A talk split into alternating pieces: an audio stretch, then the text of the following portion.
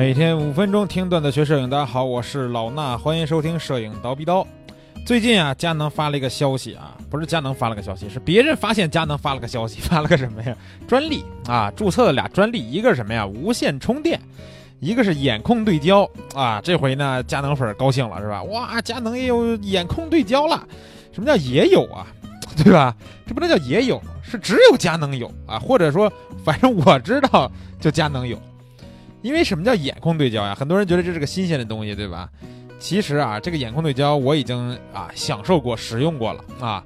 这个眼控对焦呢，说是会用在佳能的全新的单反上面，但是呢，它跟我们所理解的索尼那个眼控对焦是不一样的啊。而且呢，我觉得啊，就是像索尼那个眼控对焦不应该叫眼控对焦，应该叫眼部追焦，对吧？大家能理解这个事儿吧？它是什么意思啊？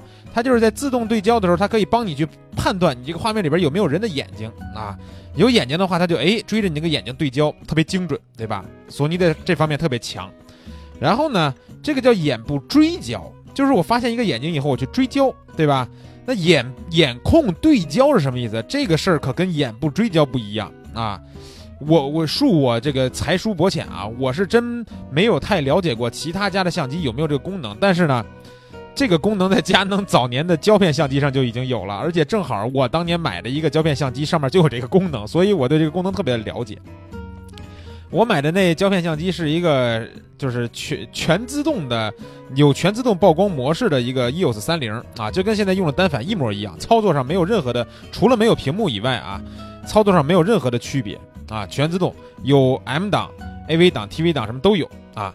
然后呢，它里边就有一个眼控对焦。我我其实刚开始我也不知道，我是买完那个相机以后，我说看看这相机有没有什么这个别的什么功能是我不知道的。我上网去搜罗了一下这个说明书，搜完这说明书以后，我发现，哎，这机身上面有一个按键，有个小眼睛啊，一个拨杆，然后拨的这个小眼睛到底什么意思呢？一看，它什么打开眼控对焦，我一想，我去，眼控对焦什么意思呢？后来经过测试啊，发现它是什么意思？真的是黑科技啊！我都我当时我都不明白它是怎么形成的。现在我看了这个专利啊，我才知道它是一个这样的一个工作过程，就是当我们的眼睛放在这个光学的取景器里边以后呢，然后你的眼神最后咱就说最后效果啊，最后效果是你的眼神看到取景器里边的哪个对焦点，然后它就会自动的切换到那个对焦点，用那个对焦点去对焦啊。这个呢，可能跟大家有一些理解还是有误区啊。误区是什么呢？就是 我那天看他们群里边有人讨论，讨论他们觉得说是这个眼控对焦是什么呀？是你得拿眼睛在取景器里边一直盯着人的眼睛，一直去拍，这样去拍照，这样肯定不可能，对吧？你如果光盯着模特的眼睛，就是你俩互相对视嘛，对不对？你光盯着他的眼睛拍照，肯定也拍不出什么好照片来，因为周围的元素你都没法顾及了。对吧？你一看别的地方这对焦就跑了，好那哪行啊？那不行，对吧？所以这不是这么用的，它真的是一个，它也不能叫眼控对焦，我觉得应该叫做眼控切换对焦点，这个才叫准确。这么一说你们就明白了，对吧？用你的眼睛去控制这个对焦点的切换，为什么要这么切换呢？因为啊，现在咱们用微单相机切换对焦点还算比较方便了。单反数码单反相机呢也还可以啊，比如说我原来用五 D 三，它有一个多功能方向杆，对吧？五六十个对焦点也是换得过来啊。但是呢，再老一些的机型，它切换对焦点的时候就有点麻烦了，它只能通过那个圆的那个摇，就是圆的那个拨盘，然后去拨它，然后一个一个按顺序去切换，这样就有点麻烦，尤其在胶片时代，对吧？胶片时代那个相机，它去更换这个对焦点呢，也是需要一个一个的去动，特别的麻烦。所以呢，我还专门测试过那个眼控眼控切换对焦点这个功能啊。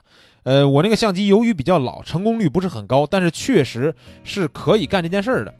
那它还需要一个前期这个校准，就是说我需要把我眼睛放在那个取景器里边，然后呢，在一个模式下面，它有一个叫校准眼控对焦的模式啊。当年的胶片机啊，就我买的 EOS 三零，好像 EOS 三也有这功能。啊，然后它切换到那个校准的模式当中，然后根据你的这个眼睛的视力还是大小还是瞳孔什么的，我也不懂了。它呢给你提示一个对焦点，然后呢你去看着那个对焦点，然后呢看那个对焦点之后，应该是它还会再再闪一下，就跟对上焦以后滴滴红色闪一下，然后就说明这个对焦点对，就是那个已经就是测试成功了啊。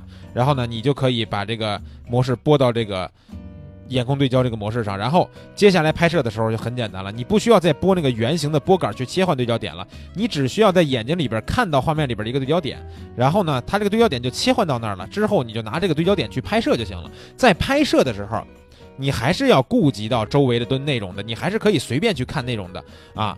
它这个对焦点呢，也不会因为你就是说我要去看一下周围的环境啊什么的，它就切换啊。它只不过是说我们在拍摄，你你先看好周围以后呢，然后你拍摄的时候看这个人，对吧？你看一眼，然后这个对焦点切到那儿，直接半按快门，已经对上焦的情况下，你再再稍微的观察一下周围，对吧？有没有什么干扰元素啊？构图有没有哪需要微调的啊？然后按下快门就行了。当然了，这个只是我当年。